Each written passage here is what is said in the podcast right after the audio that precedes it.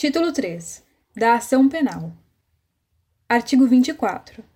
Nos crimes de ação pública, esta será promovida por denúncia do Ministério Público, mas dependerá, quando a lei o exigir, de requisição do Ministro da Justiça ou de representação do ofendido ou de quem tiver qualidade para representá-lo. Parágrafo 1. No caso de morte do ofendido ou quando declarado ausente por decisão judicial, o direito de representação passará ao cônjuge, ascendente, descendente ou irmão. Parágrafo 2. Seja qual for o crime, quando praticado em detrimento do patrimônio ou interesse da União, Estado e município, a ação penal será pública. Artigo 25. A representação será irretratável depois de oferecida a denúncia. Artigo 26. A ação penal nas contravenções será iniciada com o auto de prisão em flagrante ou por meio de portaria expedida pela autoridade judiciária ou policial. Artigo 27. Qualquer pessoa do povo poderá provocar a iniciativa do Ministério Público nos casos em que caiba a ação pública, fornecendo-lhe por escrito informações sobre o fato e a autoria e indicando o tempo, o lugar e os elementos de convicção. Artigo 28. Ordenado o arquivamento do inquérito policial ou de quaisquer elementos informativos da mesma natureza, o órgão do Ministério Público comunicará à vítima, ao investigado e à autoridade policial e encaminhará os autos para a instância de revisão ministerial para fins de homologação, na forma da lei. Parágrafo 1. Se a vítima ou seu representante legal não concordar com o arquivamento do inquérito policial, poderá, no prazo de 30 dias do recebimento da comunicação, submeter a matéria à revisão da instância competente do órgão ministerial, conforme dispuser a respectiva lei orgânica. Parágrafo 2. Nas ações penais relativas a crimes praticados em detrimento da União, Estados e municípios, a revisão do arquivamento do inquérito policial poderá ser provocada pela chefia do órgão a quem couber a sua representação judicial. Artigo 28-A. Não sendo caso de arquivamento e tendo investigado confessado formal e circunstancialmente a prática de infração penal sem violência ou grave ameaça e com pena mínima inferior a quatro anos, o Ministério Público poderá propor acordo de não persecução penal, desde que necessário e suficiente para reprovação e prevenção do crime mediante as seguintes condições ajustadas cumulativa e alternativamente. Inciso 1. Reparar o dano ou restituir a coisa à vítima, exceto na impossibilidade de fazê-lo. Inciso 2. Renunciar voluntariamente a bens e direitos indicados pelo Ministério Público como instrumentos, produto ou proveito do crime. Inciso 3. Prestar serviço à comunidade ou a entidades públicas por período correspondente à pena mínima combinada ao delito, diminuída de 1 a 2 terços, em local a ser indicado pelo juiz da execução, na forma do artigo 46 do Código Penal. Inciso 4. Pagar prestação pecuniária a ser estipulada nos termos do artigo 45 do Código Penal a entidade pública ou de interesse social, a ser indicada pelo juízo da execução, que tenha preferencialmente como função proteger bens jurídicos iguais ou semelhantes aos aparentemente lesados pelo delito. Ou, inciso 5, cumprir, por prazo determinado, outra condição indicada pelo Ministério Público, desde que proporcional e compatível com a infração penal imputada. Parágrafo 1.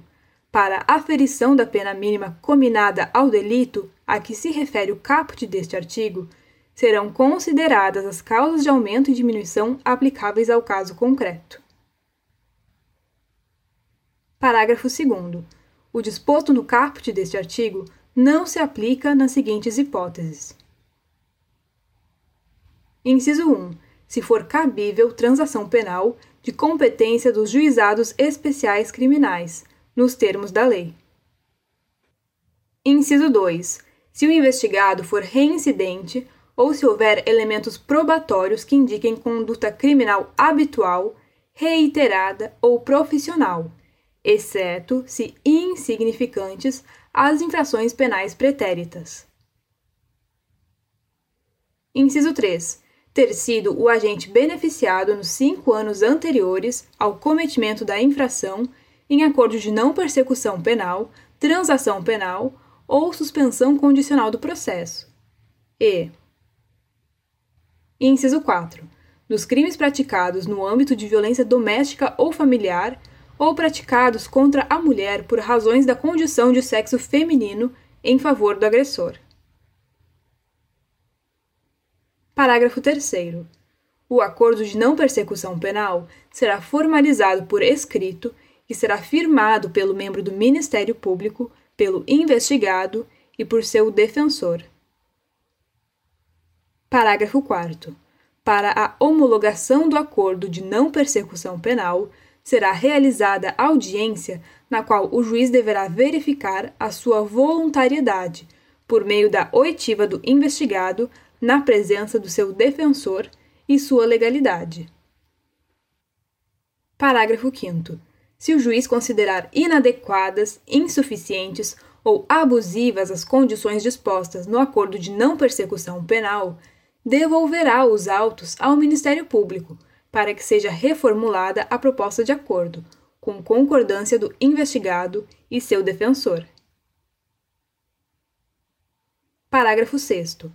Homologado judicialmente o acordo de não persecução penal, o juiz devolverá os autos ao Ministério Público para que inicie a sua execução perante o juízo de execução penal. Parágrafo 7 o juiz poderá recusar homologação à proposta que não atender aos requisitos legais ou quando não for realizada a adequação a que se refere o parágrafo 5 deste artigo. Parágrafo 8. Recusada a homologação, o juiz devolverá os autos ao Ministério Público para a análise da necessidade de complementação das investigações ou o oferecimento da denúncia. Parágrafo 9. A vítima será intimada da homologação do acordo de não persecução penal e de seu descumprimento.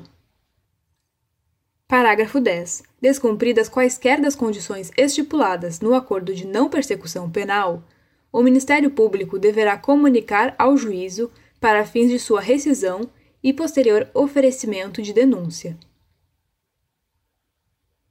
Parágrafo 11. O descumprimento do acordo de não persecução penal pelo investigado também poderá ser utilizado pelo Ministério Público como justificativa para o eventual não oferecimento de suspensão condicional do processo. Parágrafo 12. A celebração e o cumprimento do acordo de não persecução penal não constarão de certidão de antecedentes criminais, exceto para os fins previstos no inciso 3 do parágrafo 2 deste artigo. Parágrafo 13.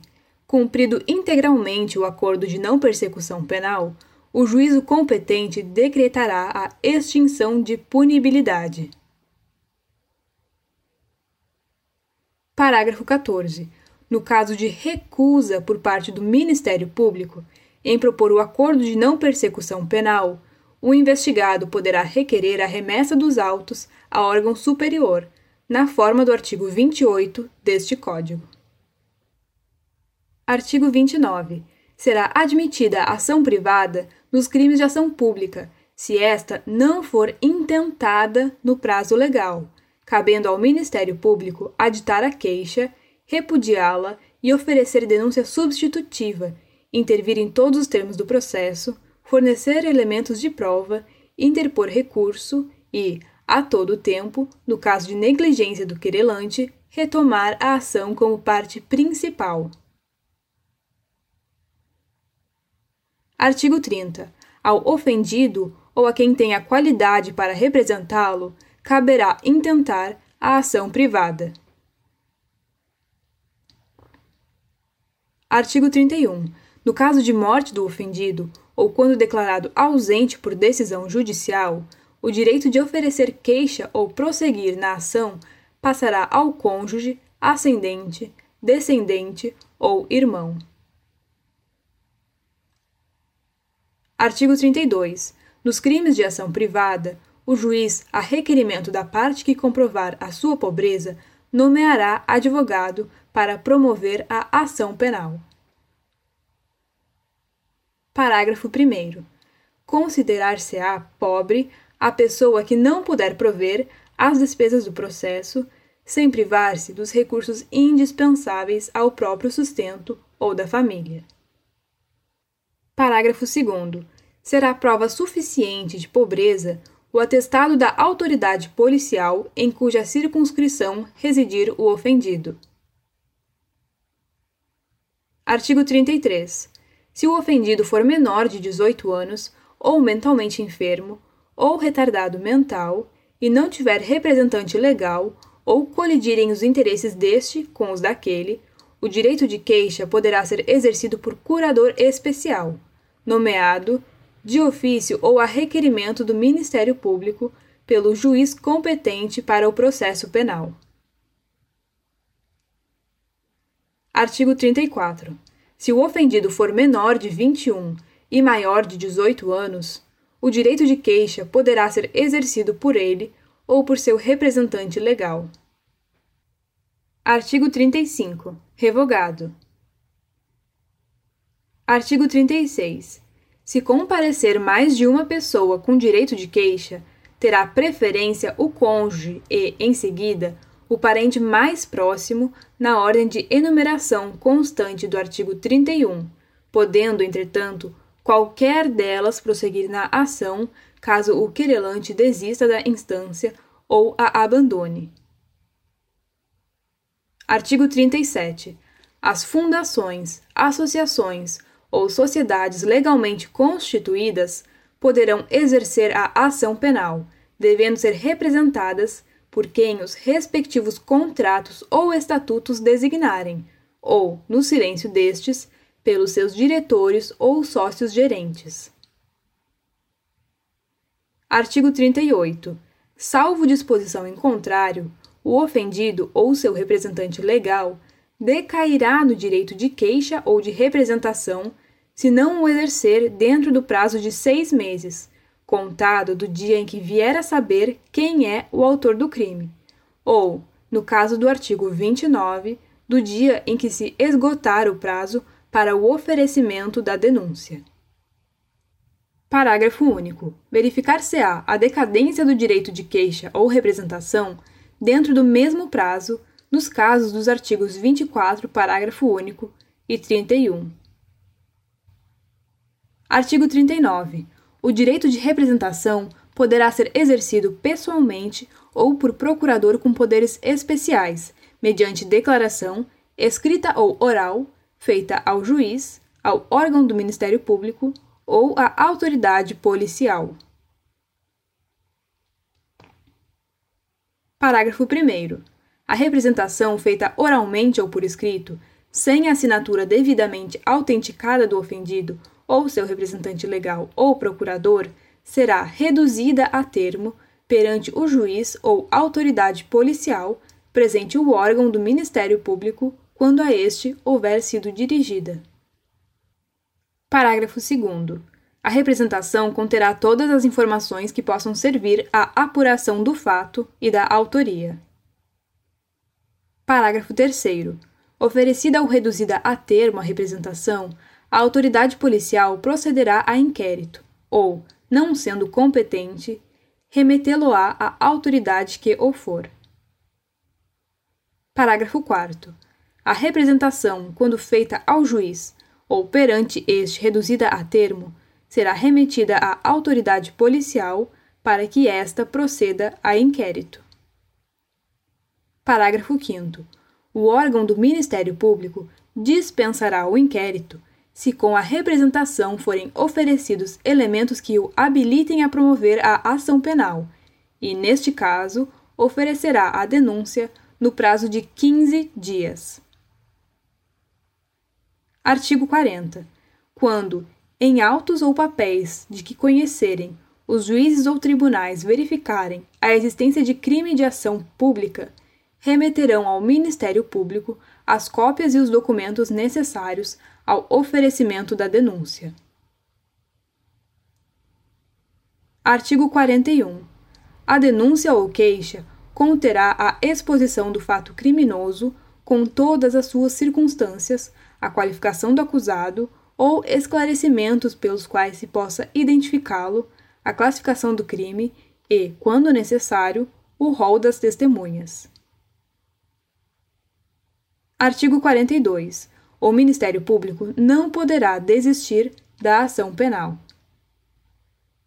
Artigo 43. Revogado. Artigo 44. A queixa poderá ser dada por procurador com poderes especiais, devendo constar do instrumento do mandato o nome do querelante e a menção do fato criminoso, salvo quando tais esclarecimentos dependerem de diligências que devem ser previamente requeridas no juízo criminal. Artigo 45. A queixa, ainda quando a ação penal for privativa do ofendido, poderá ser aditada pelo Ministério Público, a quem caberá intervir em todos os termos subsequentes do processo.